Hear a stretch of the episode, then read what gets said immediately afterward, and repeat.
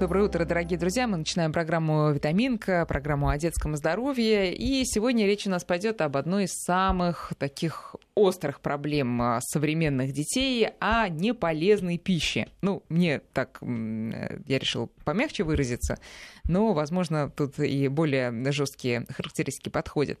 Э, ну, раньше, безусловно, конечно, она тоже была, но, как мне кажется, не в таком количестве. Ну, а сейчас в межсезонье праздничное между 23 и 8 тут вообще страшные дела творятся, и сознательные мамы только давай отбивайся просто ракетками и всем чем угодно от вот этого количества сладостей и всякого такого, что сыпется в виде подарков, в виде там, угощений во время застолья и так далее. И вот как отучить ребенка от такой еды, правильно ли это делать, и можно ли вообще обойтись без сладости, как э, некоторые мамы э, начинают вот прям ограничивать полностью, не давать даже ни сахара, ничего. Об этом мы будем говорить с нашими гостями. Это врач-педиатр Морозовской детской больницы Вера Черневич. Вера, доброе утро. Доброе утро. И Артур Гараганов, руководитель психологического центра и клинический психолог. Артур, здравствуйте. Здравствуйте. Давайте так, ну, поскольку вы люди молодые, но э, очень умные, это по вам видно, может быть, вы помните, вам, э, может быть, э, э, рассказывали старшие коллеги, насколько сейчас изменились пищевые предпочтения у детей. Вер, давайте с вас начнем. Вот если сравнить с советским детством, вот прям, может быть, в процентах или... Ну, на самом деле сейчас появилось достаточно много всяких продуктов и э, такие, которые считаются не очень полезными, очень много сладкого, очень много химических продуктов. Э, и надо сказать, что ушла э, культура питания. То есть была некоторая культура питания, были некоторые нормы, которые считались э, такими непоколебимыми. Mm-hmm. И родители знали, что ребенка положено кормить определенное количество раз в день, что не надо ему давать там, много сладкого, что это вредно. Сейчас э, родители очень часто, например, в качестве поощрения дают что-то сладкое ему. Э, и, кроме того, есть э, достаточно большое количество фастфуда, и э, родители считают, что это многие родители считают, что это нормально э, пойти с маленьким ребенком куда-то в кафе и э, съесть что-то, э, что э, рекламируется mm-hmm. как э, условно детское питание, но на самом деле это ну, не имеет смотрите, отношения. Во-первых, в качестве поощрения это и раньше использовалось, мне кажется. Вот тебе конфетка, мальчик там или сынок, внучок, сделай э, уроки или там убери в комнате. А что касается фастфуда, вот, э, э, может быть, Артур, вы меня поправите. Мне кажется, там в 90-е годы поход в Макдональдс или куда угодно, это реально было поощрение. Прям вот, опять же, за э, пятерку в четверти. Сейчас это уже, ну, такая обыденность. Есть люди, которые туда ходят регулярно, а есть те, которые туда не ходят никогда. Это не является предметом, это не является подарком. Вот согласны вы с этим? А, согласен, потому что культура действительно, как Вера сказала, изменилась. И раньше, если а, было неприлично перекусывать на улице, и это могли быть только пирожки на ВДНХ, например, то в настоящее время а, многие люди пытаются, находясь в таком интенсивном жизненном ритме, уловить минутку для того, чтобы покушать или перекусить, перехватить что-то. И поэтому фастфуд э, перестал быть чем-то красивым и новым, то, что можно получить сразу и быстро. И здесь я говорю о психологии пищевого поведения. И он стал просто удовлетворять наши текущие потребности, так органично встраиваясь в повседневную реальность. Ковар, ковар, органично и коварно. Мы не заметили, как он вошел в нашу жизнь. Да, да. Ну, э, смотрите, э, вот, кстати говоря, Артур, еще такой вопрос. Пищевые привычки, понятно, поменялись, сейчас мы об этом подробно будем говорить. А как-то вот поведенческие в связи с этим именно детские поменялись? Ну вот вы сказали, перекусывать на ходу, на улице, вообще вне дома, да? В советское время дети не могли быть ну, в гостях, в детском саду, в школе и дома, где еще, да? Рестораны это прям совсем для элиты, кафе тоже. А сейчас вот какие-то, может быть, еще в связи с этим дети претерпели какую-то трансформацию именно в поведении? Все изменилось, потому что поколение 80-х, поколение 90-х, поколение Z, цифровое поколение, имеет разные предпочтения, разные привычки. То есть было э, время, когда школьники и подростки интенсивно заказывали, например, еду онлайн. Им приносили домой, привозили это все. Э, они находились в виртуальном пространстве. То есть для них виртуальный мир был чем-то значимым и важным, и поэтому э, у них менялось менялся вкус, менялись э, предпочтения. Но давайте не будем забывать, что маркетологи изрядно постарались за последние десятилетия сделать так, чтобы мы могли с помощью одного клика на своем смартфоне получить то, что мы хотим. Вкусную еду, красивую упаковку. И порой покупая даже обычный продукт на улице, вы читаете на упаковке, что вы получите массу витаминов и полезных угу. веществ. Конечно, Вера да, здесь Вер, может... А, хорошо, а клиническая картина как в связи с этим изменилась, в связи с изменением пищевых привычек? А, ну, на самом деле стало гораздо больше кариеса в детском возрасте. Это прямо такой бич современного... Видимое отличие от того, Это что было. Это видимое отличие да. от того, что было, потому что очень много и газировок, и сладкого, и всего остального. И очень много детского ожирения. Угу. Вот. Это тоже то, что э, как бы очень распространено сейчас, и этому способствует и питание, и, конечно, э, то, что детям позволяют сидеть во всяких гаджетах, компьютерах. Да, меньше физической активности. Да, меньше Но, слушайте, если вспомнить э, картинки таких э, развощеких карапузов из 50-х или из э, 60-х, из 40-х, а, не только в Советском Союзе, но и в Европе, то мы видим, что прям ожирение там прямо вот на лицо, в том числе и на всех остальных частях тела. Сейчас, мне кажется, как-то наоборот э, меньше этого стало. А, нет, это так кажется. Картинки, на самом деле, совсем маленьких детей — это норма, что у них есть складочки, что они вот маленькие дети на грудном вскармливании, они не могут быть избыточ... mm-hmm. с избыточным весом. Но а, в более взрослом возрасте и ближе к подростковому возрасту очень много стало ожирения, потому mm-hmm. что, а, ну вот сейчас возвращается, мне кажется, культура спорта, а так, конечно, она тоже ушла ушла, и очень многие дети зависимы от компьютеров, и они очень мало двигаются, и при этом едят часто не очень хорошо. А, друзья, я напоминаю наши контакты. Давайте э, вы тоже э, подключайтесь к нашему разговору. 5533 номер для ваших смс 903 170 6363 наш WhatsApp и Viber. Э, родители, которых беспокоит что-либо в э, пищевых э, предпочтениях ваших детей, которых, может быть, вы сами беспокоите, потому что вы не можете справиться с соблазном накормить ребенка чем-нибудь эдаким, что сами едете ночью э, в, темном, в темной кухне. Вот, пожалуйста, с этими вопросами к нашим гостям. Вер, если э, брать э, там, классическое, условно, детское питание 57 года, и вот все вот эти книжки, которые сохранились у некоторых а, дома, насколько это все актуально сейчас, эти советы? Ну, в принципе, это достаточно актуально. Конечно, некоторые нормы, а, они изменились. Например, э, обязательный в советском времени суп – это вовсе не обязательная вещь.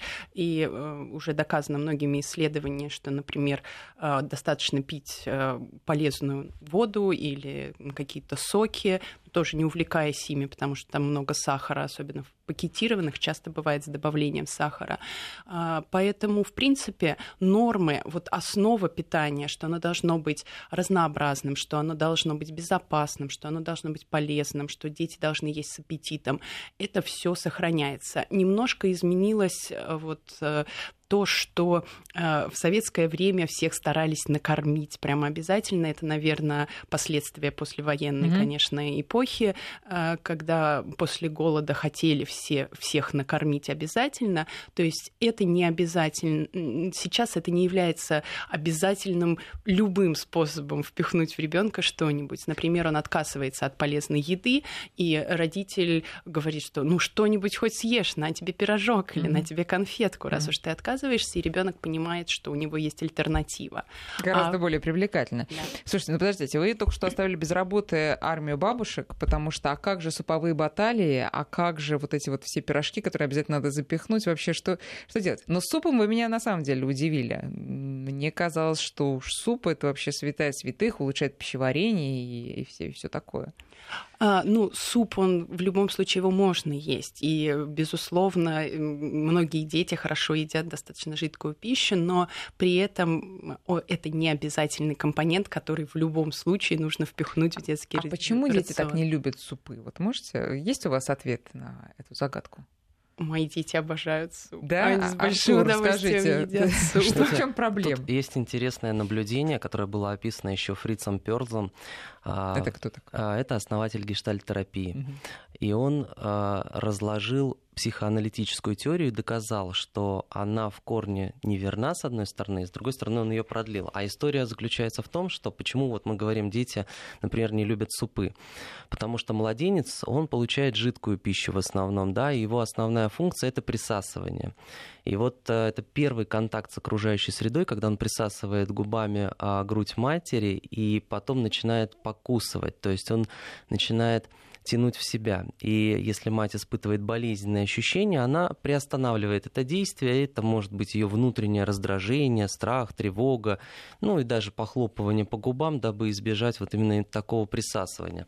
А оно очень имеет большое значение, важное значение для ребенка, потому что фактически импринтируется определенный набор поведенческих навыков, которые уже впоследствии а, перейдет в то, что человек, например, будет он уметь говорить другим людям слово «нет», или не сможет, Артур, или не сможет. мои глаза расширяются все больше Подождите, и больше. я же еще не сказал очень самого глубоко главного. копаете, так. Да, и потом появляются зубы, маляры, жевательные и так далее. И получается так, что человек вынужден зубами пользоваться, он должен как бы пищу измельчать. Это функция, это инстинкт.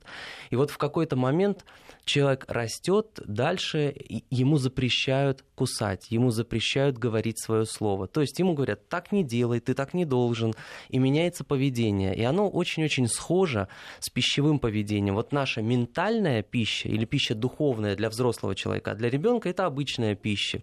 И вот способ поведения, взаимоотношения с пищей обычной, способ поведения с ментальной пищей, с информацией в новом времени, как раз-таки это схожие механизмы. И вот ребенок, когда он уже, а, у него выросли зубки и так далее, он а, вынужден использовать так называемую дентальную агрессию. То есть он должен зубками прокусывать этот кусочек хлеба, кусочек мяса, а, пережевывать, отправлять пищу на жевательные зубы. То есть он должен уметь пользоваться своей внутренней силой. Порой она агрессивная, она инстинктивная. И поэтому очень часто дети не любят уже жидкую пищу, потому что они эволюционируют, условно говоря, и переходят на другую фазу. Ну, это таким образом, как бы говоря, мы что, младенцы, что ли, чтобы вот это вот ваше... Я не маленький, говорят Я чаще. не маленький, да. да. Я, я могу, да, у меня есть зубы, я могу есть мясо. Вот если, посыл именно если такой. вы мне позволите, а если родители действительно позволяют, то ребенок начинает дальше, дальше развиваться и обучаться. То есть это очень полезно, когда родители поддерживают именно правильную пищевую привычку. Удивительно. Вот Слушайте, так. подождите, это, это просто надо переварить во всех смыслах слова. Подождите, но а, хорошо, а как же быть с супами тогда? Значит, получается, если я даю ребенку своему суп, согласно вашей логике и логике ваших, да, да, ваших предшественников, то получается, что таким образом я говорю, нет, ты еще малыш, подожди, посиди спокойненько. Бессознательно действительно Почмокай это губками, так. да, да, и свои зубы прибереги для другого случая. Ну, понимаете, суп супу рознь, поэтому какой-то суп может содержать в себе и кусочек мяса, поэтому здесь смотря какой предлагается. Понятно. Хорошо. Ну, давайте супы все-таки мы отнесем к полезным а, вещам, безусловно. Конечно, безусловно. Да. Вер, что мы относим а, к однозначно вредным? Вообще, правильно ли говорить про пищу, которая продается в магазине, что она вредная? Все-таки она же прошла ГОСТ, э, там, прошла проверка, соответствует ГОСТу. А, ну, правильнее говорить, что она содержит, может быть, вредные компоненты. И также вред, э, может быть вредное соотношение продуктов в течение дня. То есть должно быть определенное соотношение белков, жиров, углеводов. Я думаю, что все про это знают. Причем для детей оно немножко другое. А, дети — это не уменьшенный взрослый человек, это совершенно другой человек. Это все, всем педиатрам всегда говорят, когда они учатся, что ребенка нельзя рассматривать как уменьшенную копию взрослого. Это очень активно развивающийся человек, ему нужно очень много строительного материала, чтобы правильно э, развиваться, чтобы расти, чтобы развивать и свои умственные, и физические способности. Поэтому, конечно, должны быть э, компоненты э, хорошие, хор- хорошее соотношение компонентов. Э, не должно быть слишком много жирного, но нельзя ограничивать э, совсем жиры, потому что они очень важны для развития, для Но, развития же, гормональной. Вопрос какие? Да. Мы пойдем в Макдональдс, и там прекрасный выбор Количество жиров. Да, жиров. да, просто да, выбирай не хочу. Да, конечно. И качество продуктов это однозначно. То есть бывают разные жиры, бывают насыщенные жиры, бывают ненасыщенные жиры. То есть это очень а, бывают жиры, которые ведут к канцерогенезу. Можно с примерами, потому что нам это ни о чем не говорит. Насыщенный, ненасыщенный. Вот прям по продуктам расскажите. Конечно. А, эм, Хорошие жиры есть в масле, а, также... Сливочным. Да, сливочное масло, скажем, вредные жиры. Вот одно из самых простых примеров вредные жиры – это подсолнечное масло на сковородке, Мгм. которое, на котором мы а, жарим масло. Также На чем мы тогда жарим? Если не на нем. в идеале в пароварке. Мгм. Вот, это самый хороший оливковом? компонент. А, нет, а, любое масло при термической обработке, оно м, прекращает быть полезным. Оливковое масло, да, можно добавлять просто а, в еду, можно Салат добавлять там, да. салат, да. можно добавлять куда-то еще, в кашу можно добавлять сливочное масло. А, вообще, конечно же, э, тоже сладкое, оно бывает очень разное. Сахар, э, вот очень много споров о том, вреден сахар или нет. Конечно же, а, углеводы, они не вредные, это основа питания, то есть э, углеводы, они составляют большую часть, почти половину нашего рациона, но они бывают разные. Бывают а, углеводы быстрого действия в сахаре, которые очень быстро усваиваются и очень быстро поднимают уровень сахара в крови. И они не вызывают насыщения, нас- вызывают насыщение на очень короткий промежуток, и дальше ребенок опять хочет есть, и это приводит в дальнейшем к тому же ожирению. То есть если ребенок питается, скажем, теми же конфетами, в которых помимо того, что а, быстрые углеводы, в них еще сочетание с жирами. То есть, например, из э, сладкого можно есть хорошие, условно говоря, хорошие а, есть варианты, как зефир, как мармелад, который не содержит жиров, которые содержат а, полезные загустители, как пектин и агар-агар, и ими вполне можно заменять, скажем, кусок торта жирного. Это да, пастила еще, пастила, Да. зефир, мармелад, но тоже там а, надо очень тщательно выбирать, потому что... Однозначно. э, Это должны быть по- натуральные. по- да, порой то, что мы покупаем э, в виде зефира, им совершенно не является. Так, хорошо. Что делать? Да, Давайте, Артур, т- теперь с вами. Вот эм, когда ребенку, ну, не только, конечно, бабушки, хотя, как правило, бабушки, но и мамы тоже начинают предлагать конфеты. Причем очень же многие, пытаясь выразить свою любовь э, да, к ребенку, они хотят сделать это как можно раньше, а, тем самым, прежде всего, себе доказывая, что я, конечно, этого ребенка очень люблю. Вот э, э, Скажите, ну, понятно, что это неправильно, но все-таки стоит ли это делать именно с психологической точки зрения? И как, может быть, э, родителям и бабушкам найти другой способ выразить свою любовь, обойдя вот этот вот не очень полезный и ведущий совершенно не, не той дорогой в дальнейшем? Вы знаете, самая фишка в том, что все знают этот способ. Это подойти к ребенку, поговорить, обнять его, поцеловать. Это Но просто в А, нашей же культуре дать конфету это же самое вот. А э, вот в какой культуре? Вот в нашей уже в такой в постсоветской, в советской культуре, да, потому что, например, а, до революции нравы были немножко другими, то есть, да, и здесь конфетка не являлась чем-то важным и значимым, что должно было вызвать какую-то позитивную реакцию. То есть конфет было мо- море, а на самом деле вот то, что мы делаем, когда мы даем ребенку конфетку, это является таким актом принятия, уважения, доверия. На сегодняшний день ребенок как это воспринимает? Он воспринимает, что его любят, его принимают. Почему? Потому что ведь это делается с особым э, условиям. Есть особая мимика, есть расположение, есть дыхание другое, и ребенок считывает наш невербальный язык, и поэтому взаимодействие через конфетку, оно очень приятное. А почему? Потому что родители сами любят порой конфеты, и они используют, или те же бабушки, они используют конфетку как свое собственное переживание, радостное переживание, угу, которое их, конечно. конечно, успокаивает, а сладкое оно всегда успокаивает. И если вы проедете в общественном транспорте и посмотрите на то, что делают люди в возрасте, они порой открывают сумочку, достают одну-две конфетки и начинают их жевать. Почему? Потому что уровень тревоги, фоновой тревоги в общественном транспорте, он для них достаточно высокий.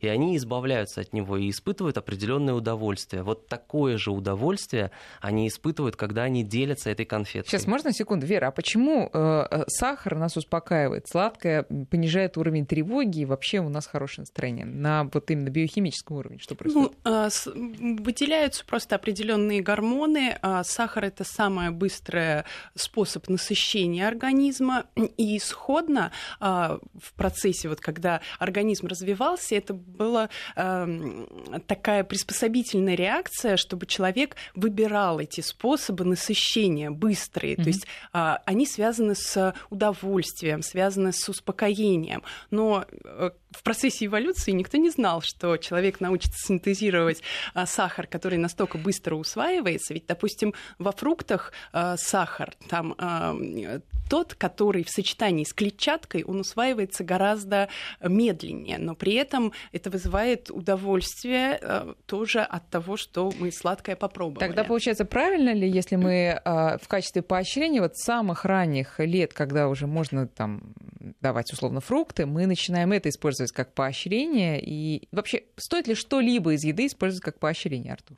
Ну, мне кажется, вот э, исходя из своего опыта, из опыта работы с клиентами, сейчас поощряют чаще всего с помощью различных игр, смартфонов, виртуальной реальности. То есть ребенка, чтобы занять, да, ему дают. Но это ведь тоже проблема ментальной пищи. А сладкое это не, не тот механизм, который может отрегулировать поведение ребенка. То есть он может его приучить и сформировать у него порой неправильную пищевую привычку. А, он может э, подтолкнуть ребенка к тому, что человек, который испытывает тревогу, он начинает потом курить или он начинает тянуться Э, к вредным веществам угу. вообще. вообще. Угу. И здесь как раз-таки это не должно быть инструментом регуляции настроения, состояния ребенка. Поэтому здесь все-таки мы говорим всегда о доверии, о любви, о принятии и о тактильных поглаживаниях. Это имеет огромное значение и большую ценность, нежели чем сладкая конфета. Слушайте, ну сейчас мы рискуем скатиться, конечно, в вопросы вот всяких этих э, привязанностей и зависимостей. Но мы которые не... возникают которые возникают... неправильного пищевого Но поведения. однозначно еда не должна быть поощрением. То есть это не способ э, взаимодействия с ребенком. Это, э, потому что иначе у ребенка возникает вот эта вот психологическая зависимость к какой-то еде. Э, то есть еда должна быть едой. Она должна вызывать радость, удовольствие, но она не должна быть поощрением. Подождите, но, но понятно, но мы же понимаем, что условно мы пришли к врачу. А у врача вроде как с гаджетом не очень прилично сидеть, а мама, значит, стала разговаривать с доктором, ребенок вроде как не, не при делах, и, ну, не дашь ему телефон, сейчас громко будет и неуместно. Что мы даем? Ну, на тебе конфетку, ему 4-5 лет он кричит, и никакие уговоры не действуют, тактильно тоже сейчас неуместно. Ну почему же не дать-то батончик какой-нибудь? М? Вообще, на мой взгляд, в 4-5 лет у врача ребенок себя должен нормально вести. Говорит если, врач. если э, ну, я же тоже со своими детьми хожу, Конечно. если ребенку достаточно до этого было общения с родителями, если у него есть вот эта вот связь с родителями, если он э, играет с ними, если он получает достаточное количество общения, достаточное количество любви, то у него не будет э, желания показать вот этим вот крикливым поведением, что, э, допустим, мама, обрати на меня внимание. А, то есть часто вот это такое поведение, это бывает именно привлечение внимания мамы, а где его не привлечь, как в общественном месте. Конечно. Поэтому, Милое дело. А, конечно, родители отправляют и печеньку в руки, и а, телефон в руки, но на самом деле ребенку вполне интересно, ему можно, с ним можно поиграть до того, как идти к врачу или куда-то в общественное место, рассказать ребенку о том, куда вы идете. И ребенок всегда э, реагирует нормально, ему интересно. Мы ходим к врачу с маленьким игрушечным стетоскопом, и ребенок с удовольствием, пока двухлетний ребенок показывает врачу, говорит, у меня тоже есть такое, mm-hmm. и с удовольствием дает себя послушать, потому что ему интересно. То есть рассказывайте детям до того, не, не поощряйте их едой, просто общайтесь с ними. Сейчас мы делаем перерыв на новости. Друзья, вы можете прислать свои вопросы нашим гостям. 5533 для смс-ок 903 170 6363 WhatsApp и Viber. Скоро продолжим разговор. 8 часов 35 минут. Мы продолжаем. Напоминаю, в гостях у нас сегодня Вера Черневич, врач-педиатр Морозовской детской больницы, и Артур Гороганов, руководитель психологического центра «Клинический психолог». Говорим мы сегодня о неправильном питании, о том, сейчас мы начнем уже говорить о том, все-таки как от него избавляться, как переходить на правильное. А, ваши вопросы мы принимаем на номера 5533 в виде смс и 903 176 363 WhatsApp и Viber. Вот Вероника спрашивает, не добавляют ли производители специальные добавки к детским продуктам для получения эффекта привыкания. Ну, я бы сказала, не только к детским они добавляют. Да, Вера? А, ну, на самом деле, мне Или кажется, это, это миф, больш, большой миф. Для э, фастфуд, фастфуд однозначно есть там такие добавки. А, Причем э, это добавки, которые часто разрешенные, но которые действительно вызывают привыкание. А детское питание, которое, например, там баночки или там что-то еще, это очень тоже распространенный миф, что это вредно, что обязательно надо все делать только самостоятельно. Mm-hmm. Если вы, конечно, живете где-то в южном регионе, где у вас вас круглый год вы на своем огороде, который расположен в идеальном месте, без всяких там дорог и чего-то еще рядом, вы не пользуетесь, э, допустим, какими-то удобрениями, выращиваете все это сами, безусловно. Ваше э, овощное пюре будет намного полезнее, чем что-то свежеприготовленное, чем что-то, что в баночке.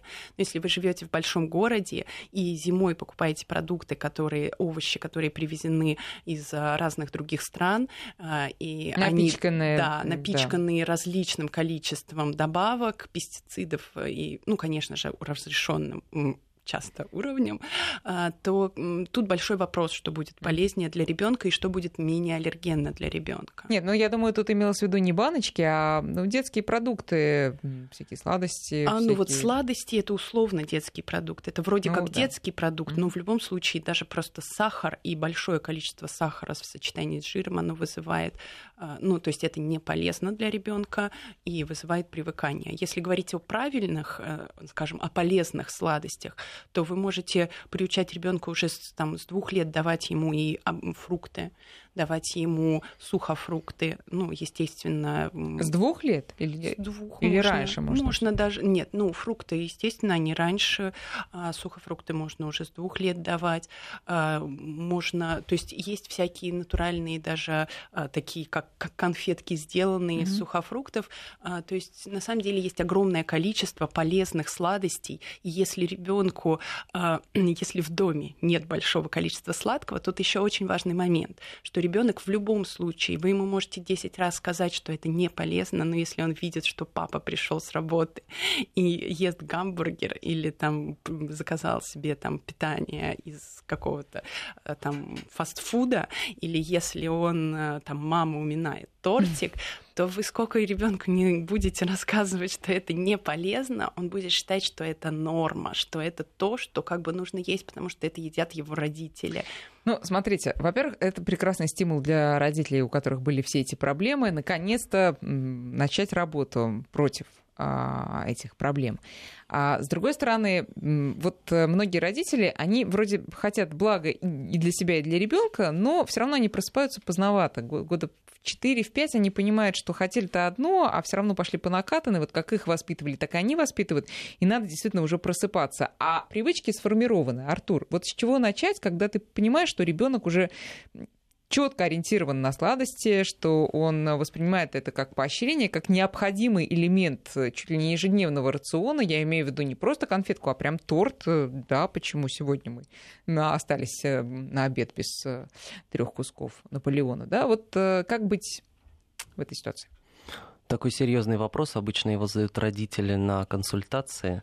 А, ну, хорошо, Будем считать, попробуем. что родители на консультации. Хорошо. Так же оно и есть, на самом деле. Да, поэтому, знаете, ломать привычку – это очень такая неблагодарная работа, это очень серьезный процесс. Ее можно попробовать видоизменить, и можно переключить внимание ребенка. Но как это сделать? Ведь если сформирована определенная зависимость, а мы говорим о пищевой зависимости, да, это фактически химический и психологический процесс, а, то в первую очередь мы должны понять, какие эмоции сопровождают ребенка, который получает удовольствие именно от этого так называемого тортика. Если... Почему так называемого? Ну, потому что кто-то называет тортиком маленький кусочек, кто-то э, конфету, кто-то пирожное. Ну да. Ну, это условное такое да, да, обозначение. Такое Мама, дай мне тортик, угу. да. Э, вопрос перехода от эмоционального состояния, да, потому что если ребенка резко лишить этого, а родители порой делают именно так, то возникает такой эффект, что ребенок не понимает, э, его наказывают таким образом, угу. и он начинает порой чувствовать э, эмоцию вины. А он не понимает, а, за что, почему, потому что Все это, же было так прекрасно это, целых да, лет. Это химическая да? реакция, которая вдруг остановилась. А у него фоновая тревога, паника, он не знает, что делать, и он ищет способ удовлетворить эту потребность каким-то другим способом. Или гиперактивным поведением, или же он совершает какой-то поступок, или он становится очень аккуратным, вежливым, он, наоборот, свои границы начинает сдвигать и сужать. здесь сужать, да, и здесь родители начинают видеть это и они идут к нему навстречу. То есть развивается такая форма манипулирования, и есть объект, ради чего это делается. Поэтому родителям надо быть очень осторожными, когда они начинают брать что-то вкусненькое и приучать ребенка, когда они импринтируют ему именно вот эту пищевую привычку. Переключение внимания это шаг номер один, то есть это то, что мы можем сделать сразу. Ну, например. Например, если ребенок говорит, а, где мой десерт или я хочу вот это, а, то мы можем немножко с ребенком об этом поговорить и попробовать растянуть во времени этот эффект, когда он тянется к тому, что, чего, чего мы хотим его лишить. То есть нам надо создать некий, некую паузу, некий промежуток, то есть не давать ему сразу. Почему это важно? Потому что если детская психика понимает, что она может получить все быстро и сразу, то она будет конфликтовать, она будет истерить, она будет нами манипулировать и будет делать все, чтобы э, мы пошли навстречу, чтобы мы удовлетворили текущую потребность сразу.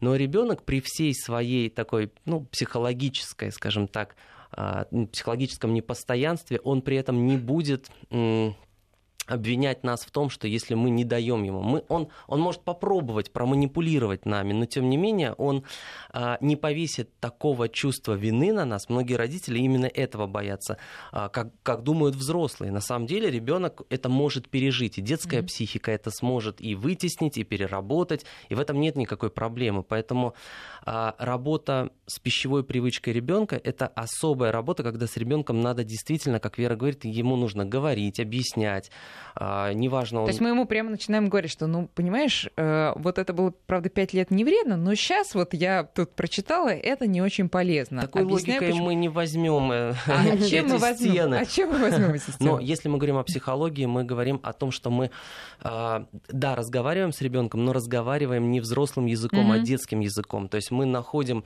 а, такие метафоры, такие формы объяснения, которые понятны ребенку и которые принимаются ребенком. У вас есть эти а, шаблонные фразы, так скажем, а, я образцы. думаю, у Веры Вер, они что, да. У меня есть очень хороший э, да, способ, очень простой, очень, а, но который требует от родителей некоторого количества а, времени. Воли. А, а, нет, времени. времени. Угу. Очень часто а, от чего дают вот эти вот готовые какие-то а, вещи и от чего дают сладкое? От того, что маме надо пойти поработать, или у папы нет времени, он хочет посидеть в том же компьютере. А, и поэтому ребенку дают что-то, включают мультик и говорят, все. А можно сделать очень просто. Можно сказать, вы знаете, ты знаешь, у меня сегодня нету тортика, может быть, мы приготовим вместе что-то вкусное. Дети с огромным удовольствием делают что-то вместе с родителями, неважно, это мальчики, это девочки, если они, причем это может быть и подросток, а, если они что-то сделали сами, они будут это есть. Они сюда, ну, то есть, конечно, это должно быть вкусно. И при этом вы можете сделать а, рецептов простых огромное количество. То есть вы можете сделать сладкое, но не столь вредное, скажем, угу. как, то есть вы можете сделать какой-то кексик даже с добавлением какой-то овсяной да, муки. Да. Сейчас огромное количество таких э, вкусных рецептов, но которые вполне полезны для детей. И вот этот совместный процесс это совершенно волшебная вещь, потому а что завтра, скажем, торт э, в холодильнике до сих пор нет, а печенье съедено, и э, ребенку уже не очень хочется делать э, другие дела, и мы можем таким образом остаться завтра вообще без десерта. А послезавтра... Давайте сейчас мы сделаем перерыв на прогноз погоды, а потом вернемся к разговору. часов 48 минут. Мы начинаем последнюю часть нашей программы. Друзья, напоминаю, наши координаты 5533 для смс, 903 170 6363 WhatsApp и Viber. Мы сегодня говорим о правильном пищевом поведении, которое стоит сформировать у наших детей. Вот э, очень интересный вопрос от Инги. Э, мы едим здоровую еду, без фанатизма, правда, но ребенок знает, почему чипсы и газировка вредны. Стараемся делать ему э, с собой давать какую-то еду, сэндвичи, укладываем в бокс красивые, но недавно узнали, что он стесняется их есть с друзьями, покупает модные бургеры. А друзья у него плюшки с лишним весом. Что делать? Ну вот пищевое поведение, которое происходит вне стен дома, и для ребенка это нечто значимое. Так же, как сходить в туалет. Многие дети, кстати, не могут этого делать э, не дома, условно говоря. А, еда э, на улице или еда в ресторане это некий атрибут успеха, это некий атрибут, который уже дети понимают как что-то ценное и важное, чему они должны следовать. Э, и здесь э, их психика начинает судорожно перерабатывать эту информацию и разбираться, почему так, не может э, разобраться и говорит, окей, я буду следовать за вами, потому что есть некий лидер мнения или есть в школе кто-то, кто делает уже так, и остальные дети начинают уже за этой тенденцией следовать. Но вот э, самое интересное, что вот, кстати, то, что Вера сейчас делает, а Вера делает, будучи врачом детским, она создает свой проект в режиме онлайна, когда она рассказывает детям не о том, как не надо питаться э, сладкими вещами, что это нехорошо mm-hmm. и неправильно, она их обучает обучает создавать эти интересные, вкусные вещи. Вы прямо с детьми разговариваете? Напрямую? Ну, в основном с родителями, конечно, но они практически все, кто э, с детьми, они делают вместе. То mm-hmm. есть это такие помощники, причем от самых маленьких до самых больших. То Недав... есть такую позитивную вы создаете позитивную да. ауру. Мы да. делаем расписные пряники, и они с удовольствием в этот процесс включаются, делают пряничные домики. Им это интересно, они это... То есть вот процесс именно готовки какой-то, он очень э, интересен, потому что это то, чем занимаются взрослые. Они хотят всегда вместе mm-hmm. со взрослыми что-то делать. Причем это все происходит онлайн, и это очень быстро, и с разных, с разных вот регионов России звонят, обращаются, то есть э, мы, мы стали это все переводить уже в режим онлайн, слава богу, у нас есть хорошие наставники и кураторы, которые нам рассказывают, как это делать, привозят эти технологии порой э, из самых дальних уголков мира для того, чтобы рассказать и показать, как можно донести людям идею правильного пищевого поведения, что делать, если что-то идет в жизни не так, и как можно найти единомышленников единомышленников, которые способны э, объединяться. Вот пусть даже посредством радио или телевидения или виртуальной реальности, но создавать новые проекты и помогать друг другу. Ну вот хорошо, здесь как раз таки когда веры... мы упираемся в эту проблему, ребенок э, пошел э, в школу или в детский сад и увидел, что там никто не ест, не жует чернослив, понимаете, там жуют другие вещи. А, или с любовью приготовленные бутерброды с листиком салата. Вот совершенно все другое. И как, как, ему, как ему стать самому лидером мнений со своим листиком салата? Салата, понимаете? Э, важно а, начать противодействовать тому психологическому давлению, которое очень часто проявляется в школе. А, дети мне рассказывают о том, что у меня не такой телефон, и другие дети на меня показывают пальцем, угу. а есть даже случаи, когда применяют насилие. И вот если дети питаются неправильно, то корень этого питания в семье, и ребенку нужно уметь отстаивать свои границы. Если он может сказать о том, почему он это ест и почему он не будет следовать за кем-то другим, то он начинает становиться лидером мнений для маленькой группы. Может быть, его один одноклассник поддержит или двое, но через какое-то время это будет тенденция, и будет рождаться другой лагерь.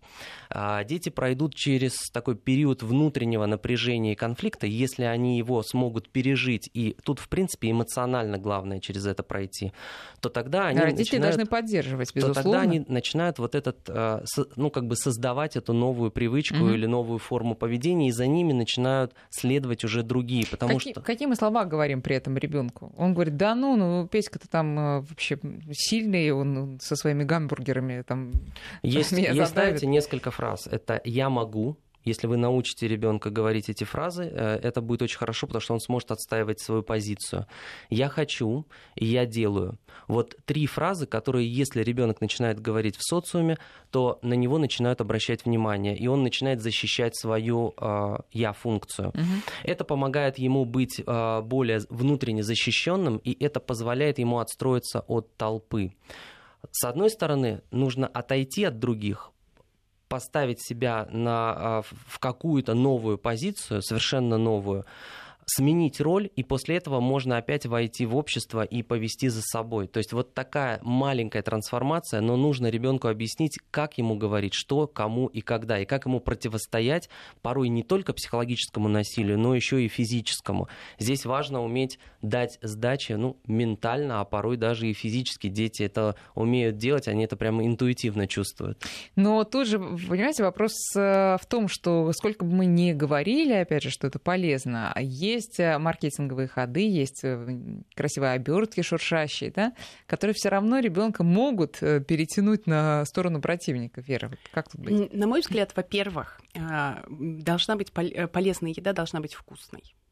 И у ребенка она должна прочно ассоциироваться с семьей, с тем, что ему приятно есть дома вместе с родителями. Должно быть э, такое, такая привычка садиться всем вместе за стол, вместе с родителями. Это не должно быть. То есть еда должна вызывать радостное ощущение, и именно домашняя еда. И тогда он этот кусочек радости, э, он с удовольствием с собой понесет, он не будет этого стесняться. То есть это не должно быть со словами, что я опять опаздываю, сейчас я тебе бутерброд намажу, mm-hmm. ой, опять у меня этого нету, там, да, все, все, все, э, как бы это не должно вызывать отрицательных эмоций. Это должно быть именно, это не должно быть чрезмерной заботой, то, что дети не любят тоже подрастающие. А, может быть, он сам что-то тоже себе приготовит. А, то есть поучаствует, скажем, поможет маме. Очень хорошо работают, допустим, такие фразы, как «помоги мне, пожалуйста», и там я, «мне сейчас нужна твоя помощь», и ребенок чувствует себя взрослым, чувствует себя значимым, и он делает это. И поэтому, если у него будут такие а, положительные ассоциации, и еда будет вкусной в контейнере, то есть можно сделать, если все едят гамбургеры, сделайте бутерброд в виде гамбургера, только полезного. Поговорите с ребенком о том, что э, когда, допустим, ребенок с чрезмерным весом, что ему сложно что-то делать, что он, э, то есть поговорите о том, что это нездоровое, но как-то аккуратно, чтобы ребенок не обидеть, чтобы... да, не обидеть. Вот спрашивают, а если совсем не давать ребенку сладкое, никогда, вот э, исключая там, скажем, сухофрукты и фрукты? Вот на мой взгляд, запреты это то, что нельзя делать с детьми. Все запретное а, они хотят. То есть Если вы не знает об этом, вот его а никогда он в какой-то не момент узнает об этом, От и других. это будет, да, если, если именно, то есть не говорить до какого-то момента это можно, но если говорить, что это нельзя, ни в коем случае, это только вызывает желание попробовать. Говорите, что да, это можно, но ты знаешь, вот мне это так не нравится. То есть не говорить, что это ребенку даже нельзя. Сказать, что, знаешь, mm-hmm. мое мнение, что вот я это не буду есть. Это, во-первых, невкусно, а во-вторых, это Вредно. ну как-то не, да, мне, мне это не нравится. Потом у меня там голова болит, что-то еще. Он поймет, что родителю э, именно вот что родителю это. Э, Будем не... надеяться, что мы сегодня помогли родителям, э, и они сейчас пойдут разговаривать и вести себя правильно. Спасибо большое вам за участие в нашей программе. Спасибо вам. Спасибо.